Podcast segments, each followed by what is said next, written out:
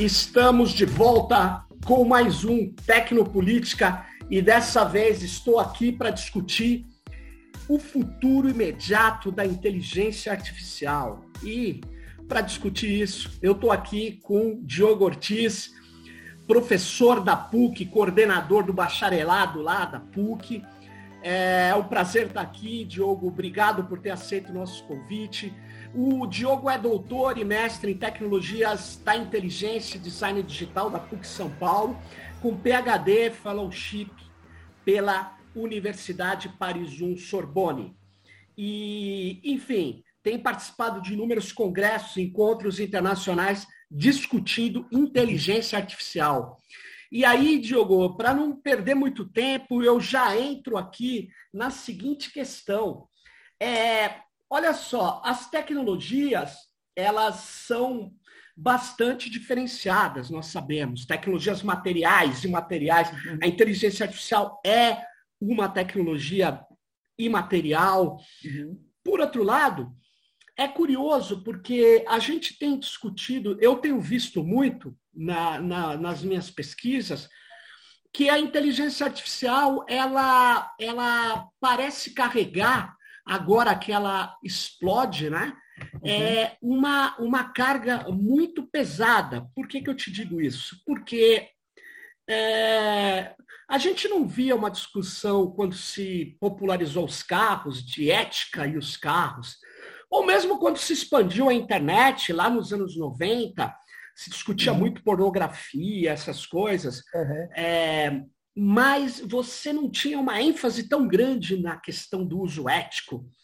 E na inteligência artificial, agora que ela se baseia principalmente em dados, eu vejo uma, uma, uma, um conjunto de empresas que desenvolvem ferramentas, frameworks, soluções, algoritmos de inteligência artificial, é, todas discutindo muito a questão da ética.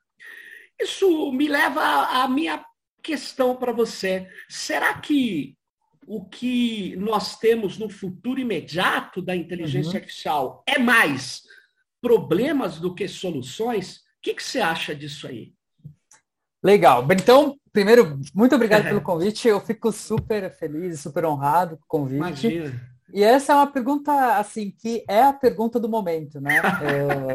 É, é a pergunta do momento. Por quê? É, acho que para responder, a gente pode fazer só um, um, uma viagem curta, mais histórica, né? Uhum. Porque, assim, bom, a, a, inteligência artificial surge lá também na década de 50, né? Vem muito em paralelo com a própria história da computação. E ela explode realmente a área de IA a partir de 2012, com as técnicas de Deep Learning. Só que, assim, é, a discussão era se era possível desenvolver técnicas que fizessem as classificações que a gente gostaria, né? Que pudesse aprender do jeito que a gente achava mais é, assim interessante, né? De um ponto uhum. de vista de eficiência e desempenho.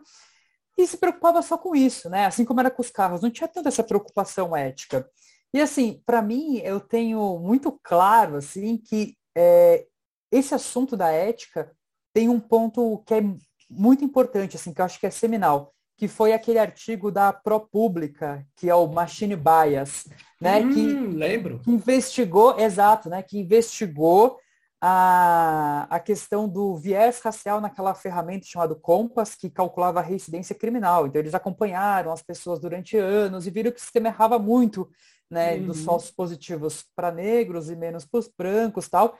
E aí todo mundo falou, opa, pera, então, quer dizer, a gente está desenvolvendo agora tecnologias que são capazes de, que a gente chama né, de tecnologias cognitivas, de tomar decisão, e muitas vezes decisões sensíveis, né? Tipo, vai em cana ou não vai em cana. E... Mas ninguém tinha a ideia de que, pô, será que meu modelo tem algum tipo de problema ético? Eu não sentia essa preocupação, entendeu? Porque assim, era um bando de engenheiros, cientistas que estava ali, assim, tentando achar o melhor é, o, a gente olhava muito com o indicador, isso que é bem interessante. Eu falo isso porque é importante a comunidade técnica também fazer a minha culpa, né? A gente olhava muito para os indicadores de performance do modelo. Então, assim, hum. ah, o meu modelo ele está acertando 96%. Puta, puta modelo bom, então vamos colocar em produção. Eu colocava e dane-se, né? Agora, ninguém falava para pensar, pô, será que esses 4% que ele está errando é contra um grupo específico social, por exemplo, religioso, uhum. ou, ou, social, ou étnico, né? Então não tinha essa preocupação, porque, assim, não estava escancarado os problemas que isso poderia ter.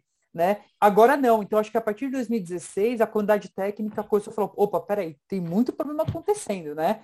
É, vamos começar a olhar para toda essa questão ética. Por isso que hoje a gente ouve tanto, né? Então surge até uma conferência que é uma sigla, né? Que é FAT, que é Fairness, Accountability and Transparency, Sim. né? E aí a ACM, que é a, que é a, a associação, né, de computação, tal, ela criou uma rede de conferências, inclusive a gente lá no NIC, né, do, do escritório do seu web, a gente organizou uma das conferências dentro da The Web Conference, que é o FATES, né, que aí a gente inclui ética e sociedade, justamente uhum. para discutir isso, mas é super recente, né, e isso vem muito por conta do, do dessa questão da pró-pública, né, então, é, ao meu ver, assim, eu acho que hoje as tecnologias que a gente tem, ela vai ter os dois lados, né, ela vai ter lados Sim. muito positivos, né, então, por exemplo, o Google Tradutor, ele ajuda muito para quem não sabe nada de inglês e está lendo alguma coisa que é no idioma.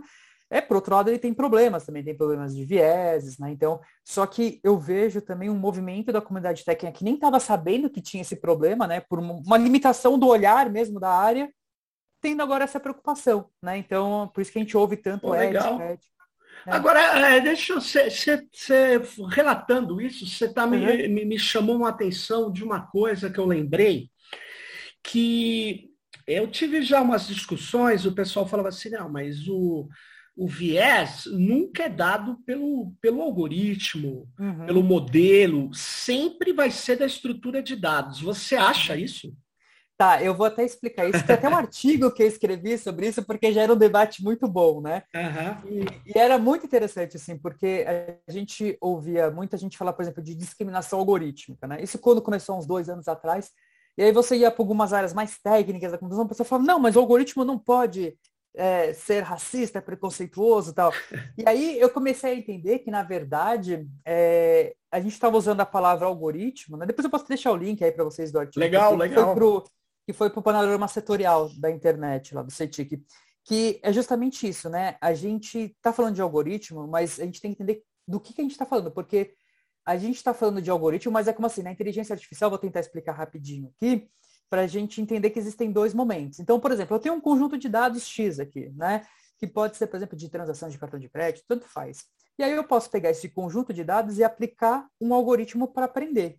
Vamos uhum. supor que eu tenho um algoritmo de árvore de decisão, que é um algoritmo super simples, né? Eu pego esse, esse algoritmo, que a única coisa que ele faz é o cálculo de entropia de informação, né? Então, é o cálculo de entropia. Ali ele está olhando só para a divisão dos dados, não tem nada, vamos dizer assim, que ele, ele possa ser discriminatório. É algo ele está classificando, por outro lado. Exato, ele está classificando, exatamente. Só que a hora que eu pego os dados né, e aplico nesse algoritmo, ele vai se reconfigurar. E a saída vai ser um, um modelo aprendido, que é o que a gente vai colocar em produção, que é a uhum. árvore mesmo criada, que também é um algoritmo, né?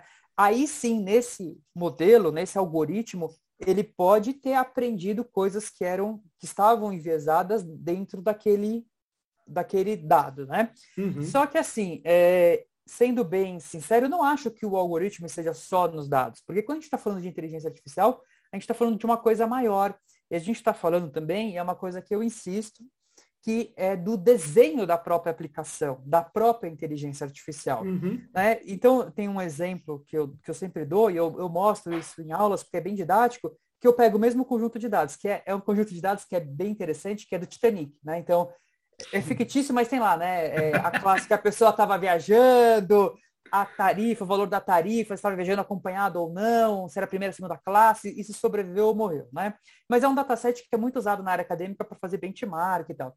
E eu pego o conjunto de dados e falo, ó, vamos treinar o um modelo agora usando, sei lá, duas variáveis, que é a variável é, a classe que estava viajando e o valor da tarifa. Aí ele faz uma classificação e aí você vê que a, a, a classe, a, a feature, né, a, a variável mais importante acaba sendo a classe, né? E a gente pensar no filme, né? A terceira classe uh, ficava embaixo, fecharam os caras lá embaixo, né? Enfim. E aí eu pego o mesmo conjunto de dados, né? O mesmo algoritmo de treinamento, que é a árvore de decisão, só que agora eu mudo o desenho da aplicação. Eu falo, ó, você vai pegar a tarifa, você vai pegar a classe e agora você vai colocar a variável gênero, né? E aí o que acontece? É um outro modelo. E aí o gênero ganha uma importância muito grande. Então vai muito também de é, sim, o recorte está nos dados, mas as escolhas que a gente faz no desenho, ele pode também impulsionar uma discriminação ainda maior. Né? Na, e aí... É, na, na, verdade, Diogo, quando você fala desenho, você é, está falando das decisões que eu articulo para, inclusive, o que algoritmo eu vou utilizar. No, no, nesse seu caso, você está falando do mesmo algoritmo, Isso, né? É, exato. Mas eu poderia estar utilizando um outro algoritmo. Eu é. poderia estar dando pesos diferentes para determinadas variáveis. Sim, então, é, na é. verdade, é... você tem uma ação humana que não é, vou chamar assim, desprovida de, de decisões, independente se a tua decisão é ingênua ou não. Eu falo Exato. ingênua para não falar sim. ideológica. Sim, aí sim. tem gente que grita, mas é porque pode ser ingênua. Você falar, ah, isso aqui tem que ter um peso maior. E, na verdade, você dá um peso maior, sei lá, para variável preço, uhum. porque é justo, quem pagou mais, sei lá o que você pensa, aí, de repente, você vai gerar um efeito muito ruim no modelo de treinamento, não é isso? Exato, e as consequências na sociedade. Aí tem um artigo bem legal também que saiu na revista Science no fim de 2019, Sim. que ele mostra bastante isso. E é legal porque é um caso real, né? Era um sistema de alocação de atenção especial na área da saúde nos Estados Unidos. Era usado por alguns hospitais e tal. E basicamente assim, ele criava um ranking de pacientes com alguns tipos de doença crônica. E aí, se o paciente atingia um ranking específico, ele recebia um tratamento especial, né? Ali e tal, mais de perto, para tentar prevenir coisas, enfim. E aí o que aconteceu? Esses pesquisadores pegaram o sistema e viram que ele tinha uma baita discriminação racial, né? Então eles pegavam assim pacientes brancos e pacientes negros que tinham o mesmo ranking, certo, para receber o tratamento. O paciente negro geralmente estava muito mais doente do que o branco. Eles falaram, vamos, vamos entender agora aqui essa aplicação, né? E aí fizeram, acho que é, inclusive a tradução é dissecando é, a discriminação racial, alguma coisa assim, o nome do artigo, isso aqui é em inglês, né? E aí o que, que eles fizeram? Eles olharam e falaram, olha, bom, eles usaram esse conjunto de dados aqui, e esse conjunto de dados já tem um problema de viés, porque é, os negros têm um acesso limitado no sistema de saúde e tal, só que a forma como eles construíram o modelo também teve esse impacto. Por quê? Eles construíram um modelo pensando assim, ó, vamos otimizar o serviço de saúde. Então, basicamente, vamos pegar os pacientes, vamos fazer com que o sistema aprenda que os pacientes que gastam mais, que custam mais, né, tem que então receber uma, uma, vamos dizer assim, uma atenção especial para prevenir e tentar reduzir o custo. E o que acontece? Os negros, como têm um acesso mais, é, limitado, né, menor, é, gastavam menos. Então o sistema aprendeu que, na verdade, tinha que dar preferência para os brancos. Então, o que os pesquisadores argumentam é que esse modelo, essa, essa, essa escolha, né, essa decisão humana de projetar o sistema dessa forma foi equivocada, né? Porque, ok, tinha viés no dados, mas se quiser um sistema justo, ele deveria olhar só para a, a, a questão da, da qualidade de vida ali, do, da situação Sim. de saúde de cada um. Né? Mas então você tá, você tá, é bom para o pessoal que, que não tem muita, assim, não acompanha muito a questão da inteligência artificial hoje, né? Ou está começando agora. O que você falou aqui é uma fala totalmente baseada em estatística. Uhum. Ou seja, quando o modelo errou, porque ele, ele trabalhou com estatística e viu que uhum. os brancos, no teu exemplo, Isso. eles tinham, na verdade, um, um, um pagavam, sei lá, é, mais, porque estavam estavam é, sendo mais atendidos, ele não sabe disso, ele não, não tem não. considerações para fora do modelo ou dos uhum. dados apresentados. Ou seja, ele não é tão inteligente assim, né? É, é, é só técnica de otimização, né? Quando a gente fala, né? É só técnica de otimização, né? Entendi. Pô, mas interessante. Agora, Diogo, é, tirando o viés, que foi muito legal você recuperar essa questão do compás lá atrás, né? Que, é, que era prejudicava efetivamente, né? É, dava penas muito superiores a negros de baixa periculosidade, brancos uhum. de alta periculosidade recebiam penas menores. Uhum. Isso foi possível de mostrar um viés que detona as pessoas, né? Porque reduz direitos fundamentais.